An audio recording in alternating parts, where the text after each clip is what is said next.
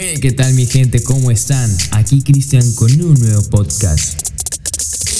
Hey, ¿qué tal mi gente? Hoy hablaremos sobre una de las industrias que se posiciona por encima de las industrias del cine, la industria de la televisión. Hoy hablaremos sobre la industria de los videojuegos. En principio nos remontaremos hasta los años 50, cuando un diseñador de aparatos de televisión que trabajaba para la compañía Wagner, llamado Ralph Baer, tenía una idea de cómo llevar a cabo un proceso de entretenimiento y competición de manera sana y divertida pero no fue hasta 1966 que en una parada de autobuses, esperando el autobús que le iba a llevar hacia su trabajo, le empezaron a llover las ideas de cómo llevar a cabo este dicho proceso de entretenimiento. Pasaron los años y justamente él, como ya tenía la idea más que todo un poco más organizada, decide colocarla en la mesa de negociaciones de la compañía a la cual trabajaba, ya que por falta de financiación tenía que buscar financiación para poder llevar a cabo su idea. Es así que después de, de una cierta cantidad de negociaciones, y estudios, la compañía para la cual trabajaba decide firmar contrato con Ralph Baer. No obstante, para el momento desarrollaron 12 videojuegos diferentes. Sacaron también la plataforma en la cual se iba a jugar el videojuego. Lo sacaron con el nombre de Odyssey el 24 de mayo de 1968. Asimismo, para el momento también habían sacado un haz de luz, era un aparato el cual se utilizaba muy aparte del mando, el cual estaba un poco avanzado para la época. No obstante, en Silicon Valley se desarrolló una, una convención a la cual Odyssey estaba presentando también los videojuegos para el momento. Y no fue hasta que un chico llamado Bushnell probó los videojuegos y en ese momento corrió hasta su casa y se colocó a pensar cómo llevar a cabo y cómo mejorar aún más esta idea. Es así que Bushnell decide formar y realizar la compañía que para, para el momento se llamaría Atari. Para el momento en el cual empezó a, realizar sus primeros videojuegos, Atari simplemente contaba con 500 dólares nada más, con el que Bushnell decidió empezar con ese proceso y esa y ese grandiosa idea la cual quería llevar a cabo. Intentó llevar a cabo su idea a toda costa. Justamente realizó un, un tipo de feria, la cual llamó Abono, el cual era un tipo de ideas locas donde personas, emprendedores y visionarios depositaban sus ideas para llevar a cabo cualquier tipo de videojuego y ellos y, y Bushnell justamente lo desarrollaba. Para ese momento, la compañía Atari se había posicionado muchísimo mejor que Odyssey, puesto que había sabido entender un poco lo que era el mundo de los videojuegos y aparte de esto, supo posicionar sus videojuegos con lo que las personas querían y supo posicionarlo de manera estratégica. Algo con lo que Bushnell no contaba es que en 1968, por miedo a que a Ralph le robaran la idea, él decide patentar su idea justamente en enero de 1968 y no obstante, también patenta el funcionamiento de esa misma idea. Por lo que para el momento, Odyssey presenta una demanda a Atari, por lo que Atari tuvo que reembolsar alrededor de 400 mil euros. Pero Atari en ese momento no le parecía algo que le iba a impedir seguir su proceso de crecimiento, porque para el momento en el cual le llegó la demanda, justamente Atari ya había producido gran cantidad de dinero, para la cual simplemente su, su motivo era seguir generando y seguir realizando este tipo de medio de entretenimiento y de jugabilidad para, para que los consumidores pudieran estar en un tipo de competición sana y divertida. Es así que justamente entre uno de los procesos de la demanda, Odyssey y Atari deciden funcionarse. Bushnell simplemente estaría a cargo de los procesos creativos de, toda su compañía llamada Atari y Odyssey simplemente estaría a cargo de los procesos de negociación de la compañía. En años después, en 1978, también se presenta una compañía llamada Taito, la cual presenta uno de los juegos que para ese momento marcó mayor tendencia llamada Inversores del Espacio.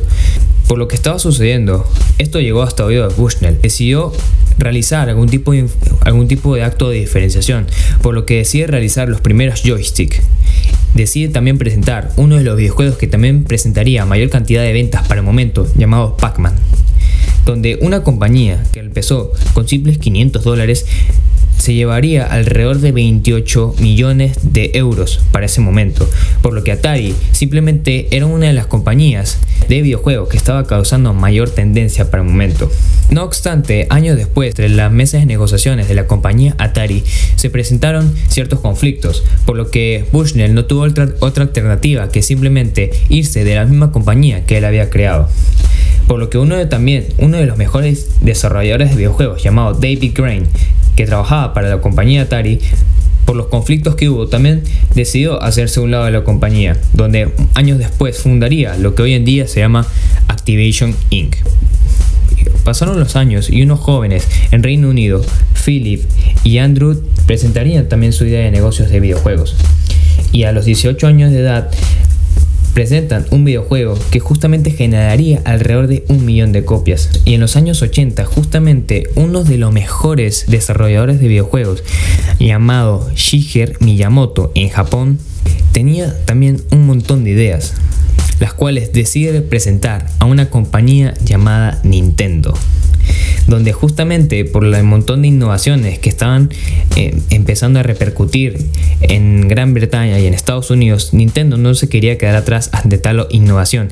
La diferencia entre los demás videojuegos y los de Shigeru Miyamoto era que él planteaba que cada uno de los videojuegos tenía que tener una historia. Es así que justamente se presenta el videojuego llamado Donkey Don, cual generó alrededor de 100 millones de euros. Videojuegos tales como Mario Bros. también en 1985 ha trascendido lo que son la historia de los videojuegos ya que Mario ha sido, fue reconocido para ese momento mejor que la, que la creación del mismo Walt Disney. Justamente entre varias de estas innovaciones, Nintendo también decide presentar una de sus consolas de videojuegos, llamado NES, la cual vendió alrededor de 30 millones de consolas y para el momento Nintendo estaba posicionada con el 80% de todo el mercado de videojuegos. Para seguir con su avance, deciden también presentar la consola llamada Game Boy, que trascendería la historia. Pasaron los años y muchísimos más competidores se, fueron presentando para el mercado. Compañías como las de Rockstar Games han tenido grande cantidad de ingresos en lo que va del año, gracias a uno de sus mayores videojuegos, que ha sido uno de los videojuegos mayormente vendidos, el Grand Theft Auto que ha sido uno de los videojuegos más posicionados en el mundo, que ha sido el videojuego más vendido en la historia de lo que son la historia de los videojuegos. Es así como muchas empresas han marcado tendencias con grandes videojuegos que han marcado gran cantidad de tendencias en lo que va de la humanidad. Empresas como la Electronic Arts, que está encargada de los EA Sports, videojuegos como FIFA, Rockstar, que está encargado como videojuego del Grand Theft Activation, que está encargado como videojuegos que marca gran cantidad de tendencia, que son como el Call of Duty, al final son empresas que están posicionadas porque saben de entender muy bien lo que el consumidor quiere y al final, la recompensa inmediata que las empresas o que los videojuegos dan hacia los consumidores es una recompensa sumamente gratificante para los consumidores que juegan este tipo de videojuegos. Ya que, si bien es cierto, si los desplayamos a un proceso mucho más entendible, cuando nosotros estamos en un tipo de educación primaria, en un tipo de educación secundaria y un tipo de educación eh, universitaria, son niveles de dificultad distintos para el nivel de conocimiento que actualmente tenemos. Es por eso que damos un nivel de concentración diferentes para cada uno de los niveles, porque lo que viste en nivel primaria cuando estás en nivel secundaria ya de cierta manera te resulta sumamente más sencillo, como asimismo cuando estás en nivel universitario y lo que ves eh, y ves hacia atrás y ves lo que viste en nivel secundario te resulta sencillo. Es por el nivel de aprendizaje y, y, el, y es por el nivel de concentración que tú colocaste en el momento. Por ello, también cuando justamente lleva, finalizas esa etapa de, aprendizaje o de conocimiento, justamente también recibes ese tipo de gratificación donde segregas emociones y demás, te hacen feliz. Es por la culminación. De la misma manera, también se exponen en los videojuegos los distintos tipos de dificultades, ya que tenemos dificultades de fácil, dificultades medias, dificultades difíciles y dificultades de modo experto, los cuales requieren un grado de concentración diferente para cada una de las dificultades. Y a su vez, por cada vez que uno de los consumidores, en este caso los jugadores, eh, van ganando, justamente también se presenta lo que es la gratificación inmediata. Es así que, que, las compañías o las empresas, que son las tres compañías, que son Electronic Arts, Activation y Nintendo, han sabido entender muy bien lo que los consumidores buscan, la gratificación inmediata y las etapas que en los videojuegos se van pautando alrededor de la historia. Es por ende que estas compañías están muy bien posicionadas y por lo mismo han sabido entender muy bien lo que el mercado quiere. Hoy en día los videojuegos han avanzado hasta cierto punto que hasta puedes jugar con tu smartphone o cualquier tipo de dispositivo móvil desde cualquier parte del mundo. El videojuego que ha sido catalogado uno de los mejores eh, uno de los mejores videojuegos para dispositivos móviles es el Call of Duty Mobile, el cual en su primer día de lanzamiento tuvo más de 150 millones de descargas.